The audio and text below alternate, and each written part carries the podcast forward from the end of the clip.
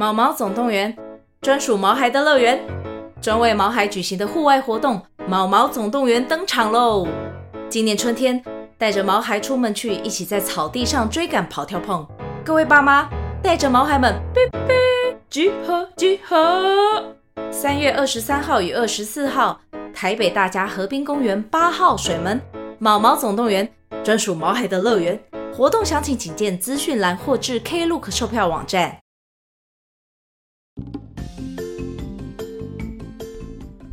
大家好，我是小麦，我是茶贵，欢迎大家收听《三国那些人》第二季决战官渡篇第十五集。哎，一转眼暑假就结束了，时间根本就不够啦。哎呦，听你这种说法，好像小朋友的暑假作业还没写完的感觉哦。嗯，我也不想啊，本来想说暑假期间不定期更新，想说来多更几集，哎，结果只更了一集，真是太对不起各位听众了啦。嗯，对啊。感谢各位听众们耐心等候，《三国那些人》从这一集开始恢复每周定期更新喽！耶！故事发展到现在呢，关羽和刘备失散以后，虽然都平安无事，不过一个在曹操这边，另外一个呢却要投奔袁绍。偏偏曹操和袁绍正要大打出手，究竟兄弟两个人身在对立的阵营，会发生什么意想不到的状况呢？嗯，而且啊，他们两个人都还不知道对方的下落，嗯，也没有人知道张飞现在到底是生是死，流落何方。哎，嗯，想知道桃园三结义到底能不能团圆？曹操拉拢关羽，袁绍拉拢刘备，嗯，背后又有什么盘算吗？那就一定要继续收听我们的故事哦。如果想听更多三国那些人的故事，请记得追踪我们，也欢迎到 Instagram 和 FB 搜寻三国那些人，留言跟我们互动哦。如果你喜欢我们的故事，请帮我们分享给你身边的朋友，你的小小鼓励就是我们最大的动力哦。那么，故事准备开始喽。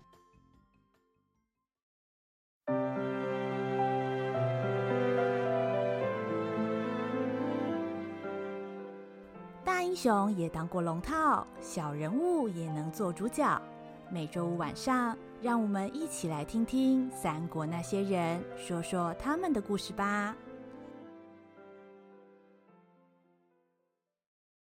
第十五集：彷徨之际。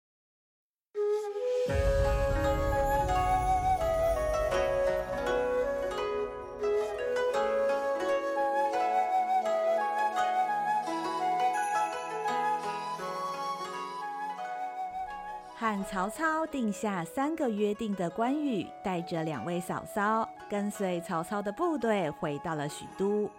虽然过去关羽也曾经和刘备、张飞一起在许都待过一段时日，但是因为现在立场转换，许都对他来说已经算是敌人的大本营。进了许都城大门之后，即使景色依旧。但关羽还是感觉有点不协调，他紧紧跟随在甘縻两位夫人的车驾旁，一路上依旧保持着警戒，以防发生什么意外。在车上的两位夫人也时不时拨开帘子向外张望，显得非常不安。过了一会儿，队伍停在城中的一座宅院门口。这是曹操专门为关羽准备的住处。宅院的规模虽然不算太豪华，但对于关羽和两位夫人来说绰绰有余。关羽谨慎地检查过环境之后，才将两位嫂嫂引入内门歇息。哎，好了没啊，云长？怎么进去那么久呢？哎，是要等客房服务噻。两位嫂嫂这段日子来颠沛流离，需要好好安顿，延误时间，望丞相见谅。哎，哪有颠沛流离那么严重呢？哎，我可是好生善待他们呐、那搞不好比他们在徐州的时候待遇还好哎。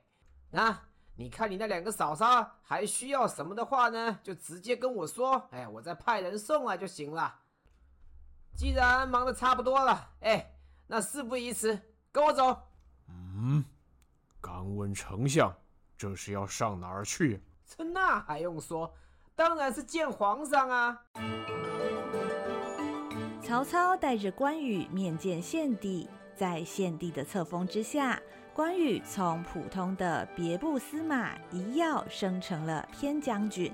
接下来的好几天，曹操不但天天设宴款待关羽，还常常送来各式各样的礼物，从昂贵的绸缎到金银制作的器皿，可谓是无奇不有。然而，秉持着无功不受禄原则的关羽，对于曹操这样的做法，却感到浑身不自在。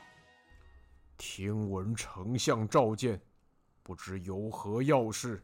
哎，云长啊，我听说我派人送给你的那些礼物，你通通都转送给嫂嫂了，怎么东西不合用吗？这不合用，说一声就行啦，想换什么都可以啊。嗯。关某生活简单，确实用不上这些贵物。丞相好意，关某心领了。嘿嘿，云长，你听我说啊，你瞧你现在穿的样子，破破烂烂的，鞋子都快开叉了，这哪像朝廷赐封的偏将军啊？将军就是要穿上高级装备，那才显得出专业精神啊！哎，对，就这么办。晚一点啊，给你送套战甲战靴去啊！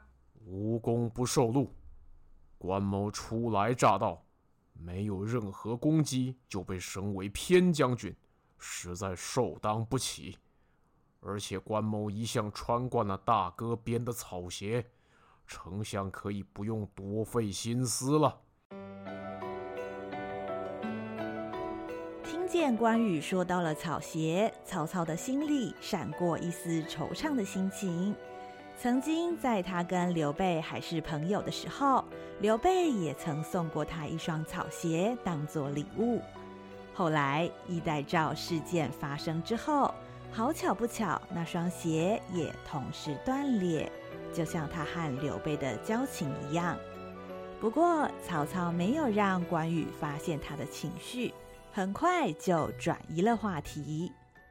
草鞋，嗯，好好，哎，你爱穿什么鞋就穿什么鞋去，还真是有人过不上好日子。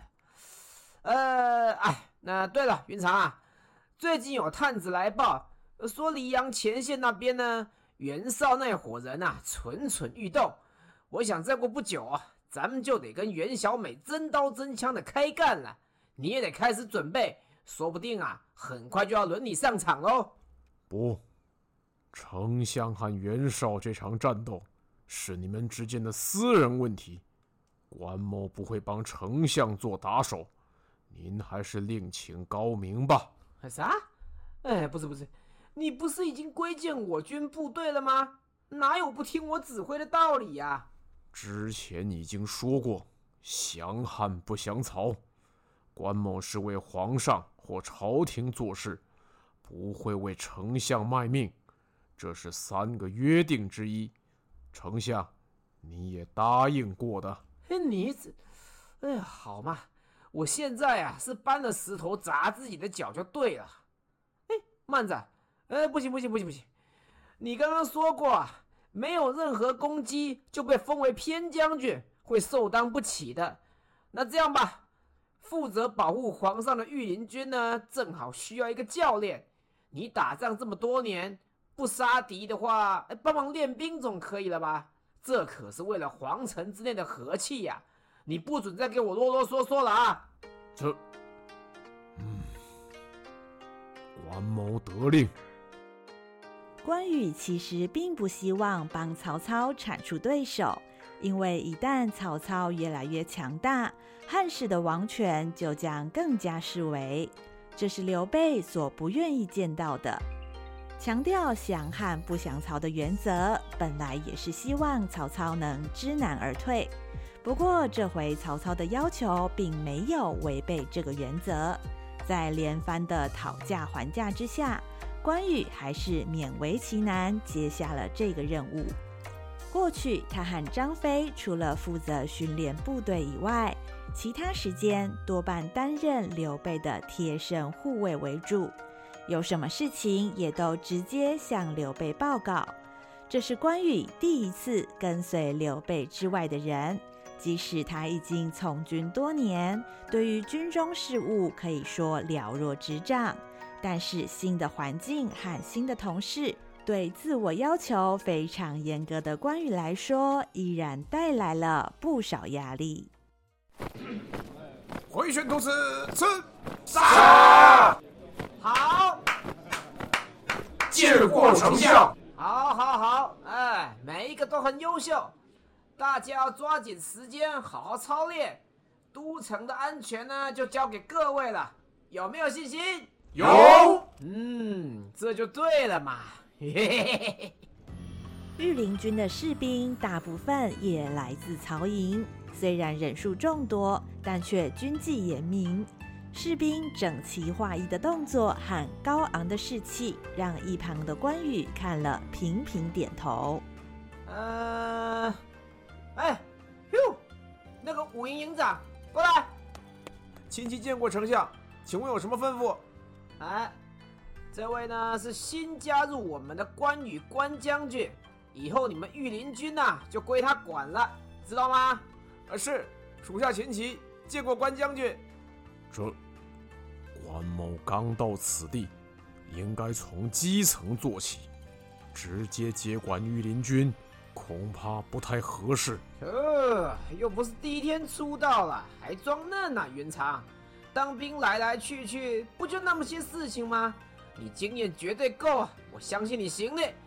喂，秦琪，你等一下，赶快带关将军熟悉一下。我还有事要忙，交给你了。呃，丞相，丞相，关将军，请跟我来。小弟先带你啊去办一些登记手续。然后呢，再跟你介绍我们的营区。我们这里啊，地方很大，区域也很多，五。营营长秦琪熟练地引导关羽，从环境的介绍、职务内容的解释以及组织的规章等等，都说明得巨细靡遗、有条不紊。本来关羽还担心在适应上会有困难。但是有了清楚的流程，关羽很快就进入了状况。曹营的组织分工明确，责任清楚，关羽工作起来特别得心应手，连关羽自己都没有发现，在这样的环境工作竟然这么有成就感。时间也就不知不觉在明快的工作气氛中迅速的流逝了。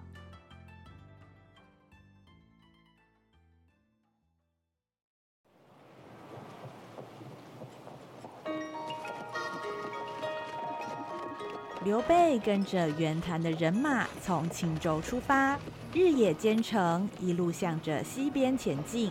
经过了泰山，渡过了黄河，花了两三天的时间，终于来到了冀州的边界平原郡。来到这个地方，勾起了刘备许多的回忆。他曾经在这里担任平原相，那是刘备第一次做到太守级别的职务。在那个不靠关系就不能出头的年代，是多亏了刘备的学长公孙瓒举荐，刘备才有机会脱颖而出。想到了公孙瓒，刘备不禁悠悠叹了一口气。以前念书的时候，要是没有学长鼓励我，我可能早就已经被老师赶回家了，也不可能后来有这些做官的机会。当年。我去徐州支援陶谦陶大人，也是学长借给我五千军马。严格说起来，没有学长的话，就不会有今天的刘备。我还以为可以跟学长一起携手改变这个乱世，想不到他后来竟然被袁绍打败，还落了个自焚的下场。虽然诸侯彼此相争，有胜有败是必然的结果，可是听到这个消息，还是让人难过啊。从念书求学，一直到镇压黄巾、讨伐董卓，这么长的时间以来，公孙瓒除了在精神上表达支持以外，在行动上也不吝惜和刘备分享资源。对刘备来说，公孙瓒就像是一座不会倒的山，好像什么挑战都无法撼动。然而，在刘备为以代赵事件分身乏术的时候，永不言败的学长公孙瓒，终究败在四世三公的袁绍手里，没能在公孙瓒最需要帮忙的时候伸出援手。刘备一直感觉到非常遗憾。此外，碍于情势所逼，现在竟然还要寻求袁绍的帮助，这种感觉实在是五味杂陈。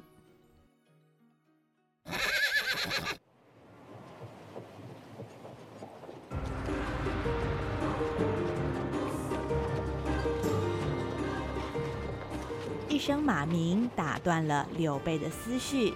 只见不远的地方，大队人马迎面而来，两边华丽的元字军旗林立，领头一位将军身穿金色战甲，背后紫色的披风飘扬，前后左右护卫随行，看上去气派俨然，正是袁氏一族的领导人袁绍袁本初。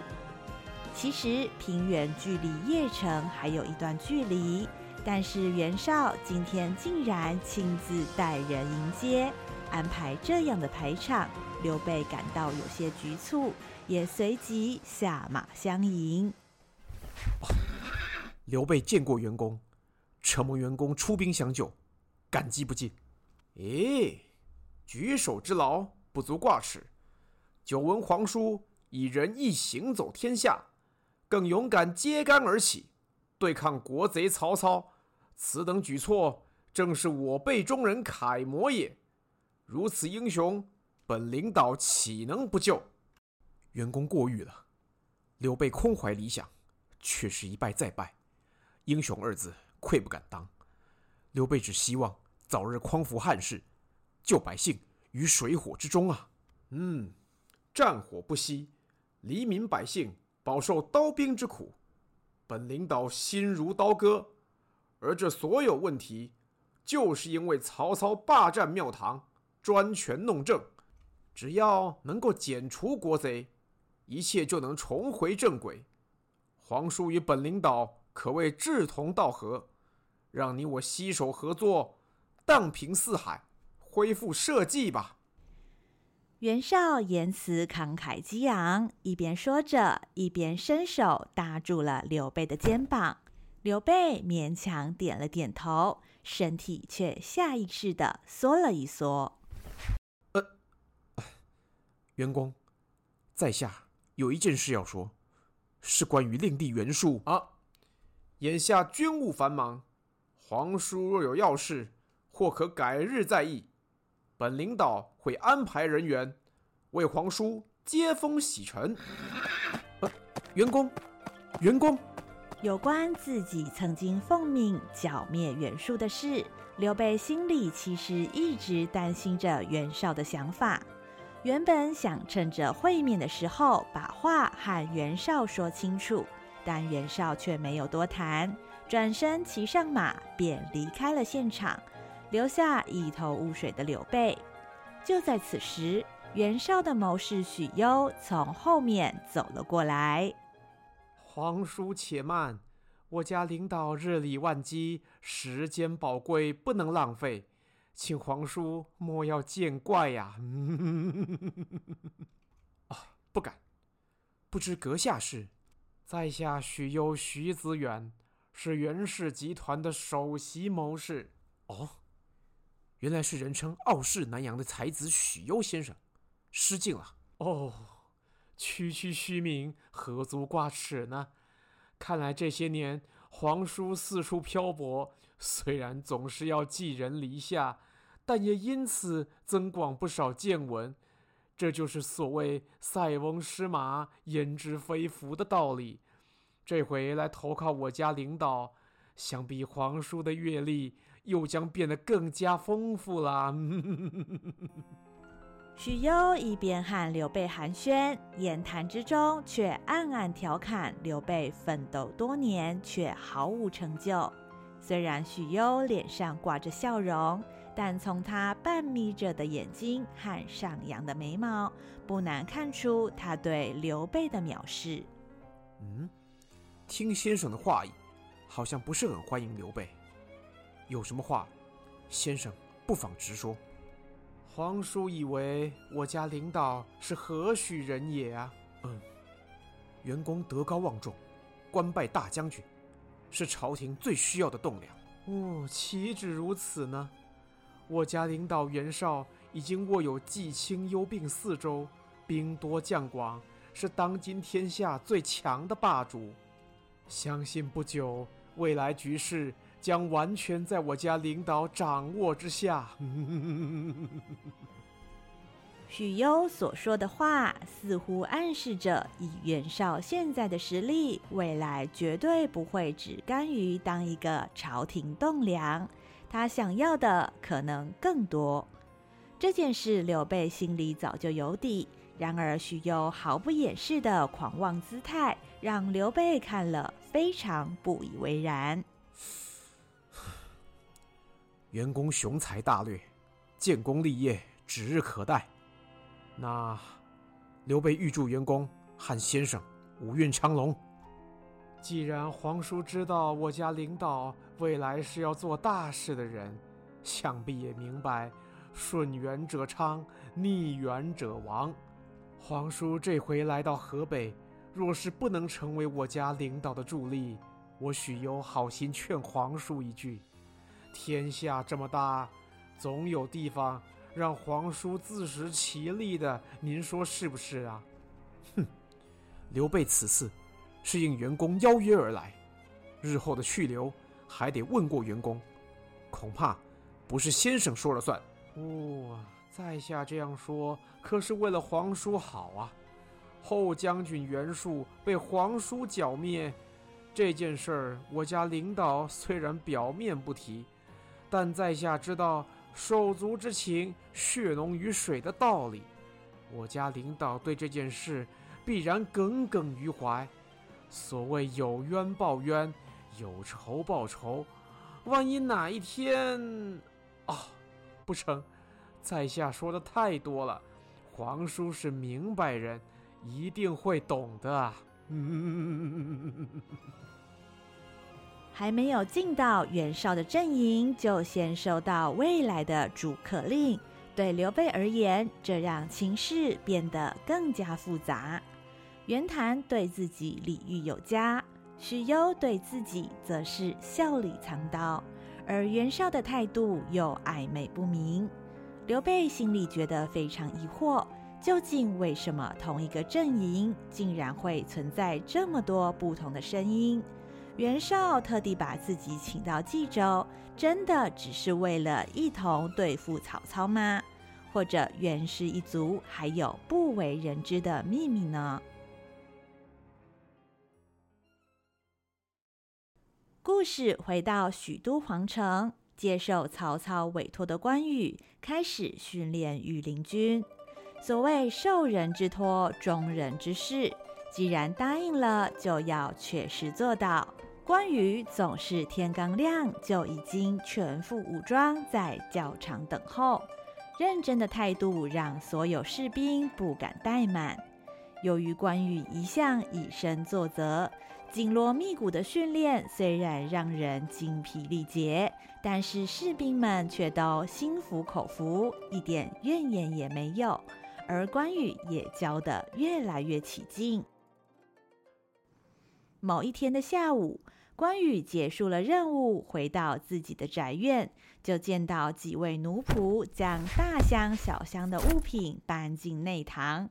另外还有十个婢女站在一旁等候。见过将军。嗯，谁叫你们来的？回将军，是丞相吩咐奴婢等人来的。去，回去告诉丞相，关某说过自己可以照顾自己，不需要别人伺候。你们可以走了。将军误会了。丞相是派奴婢等人来照顾两位夫人的。两位夫人？丞相说两位夫人需要照顾，但是将军白天要工作，两位夫人无人侍奉，恐怕生活上多有不便。就是说啊，而且将军是男子汉，所谓男女有别，总不能让将军来侍奉两位夫人的生活起居吧？杂事啊，交给我们就行了，将军才能放心工作啊。这，这个嘛。就在关羽还在犹豫的时候，甘米两位夫人从里面走了出来。二叔，他们说的没错啊，毕竟我们都是女人嘛，有什么需要，他们总是比你清楚啊。是啊，而且如果二叔你把他们赶回去，或许曹操会怪罪他们，这也不好啊。我看，就让他们留下来吧。嗯，好吧，既然嫂嫂们都这样说了，你们几个以后就留在府邸，好好照顾两位夫人，不可怠慢，知道吗？谢谢将军，谢谢夫人。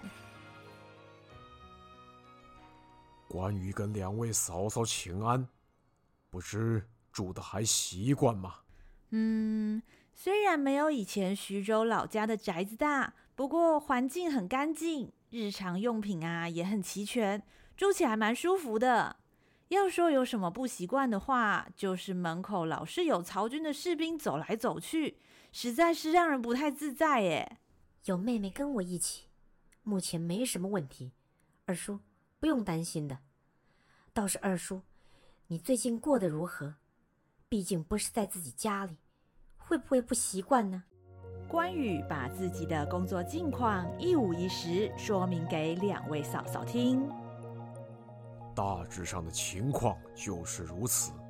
曹营的工作流程非常详细，虽然和过去的方式有所不同，但是我很快就上手了。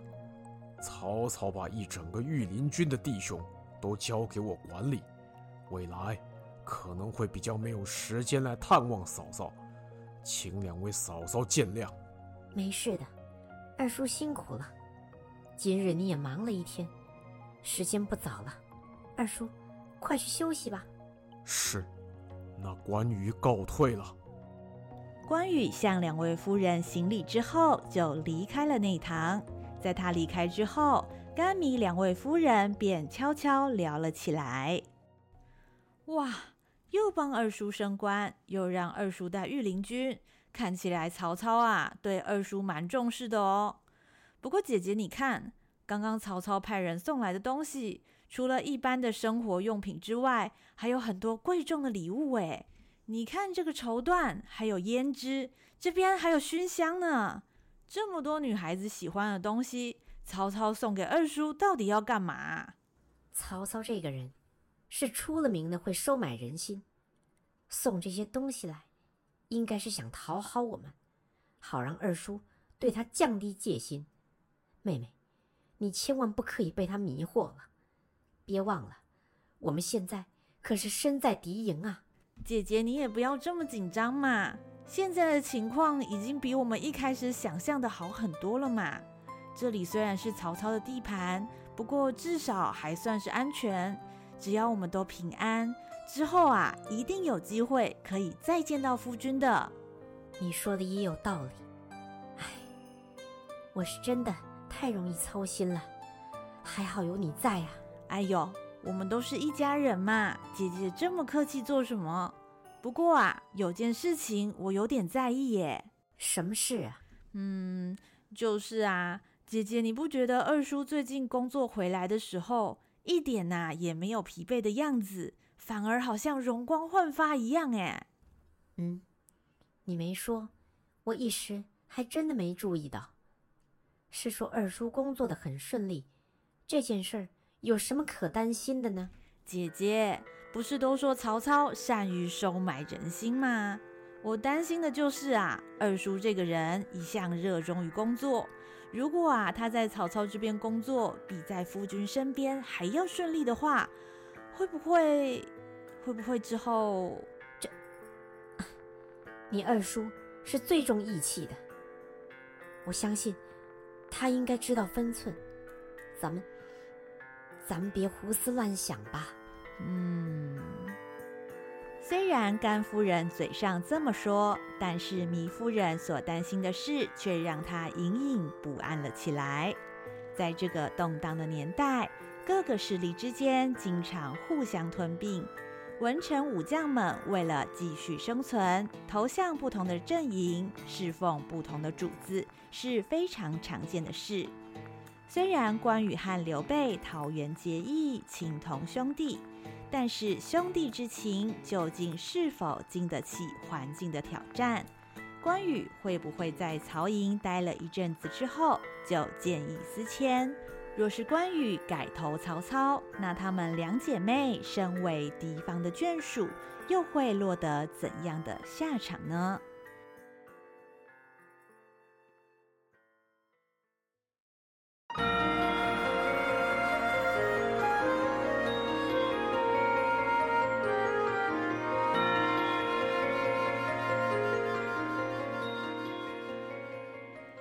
忌讳之下，关羽和刘备两人踏上了不同的旅途。袁绍阵营的情势扑朔迷离，刘备会卷入怎样的风波呢？在曹营意外发展顺利的关羽，会就此待在许都吗？一直没有音讯的张飞究竟在什么地方？桃园三结义真的能有重逢的一天吗？下一集，权贵的盛宴，忠义的考验。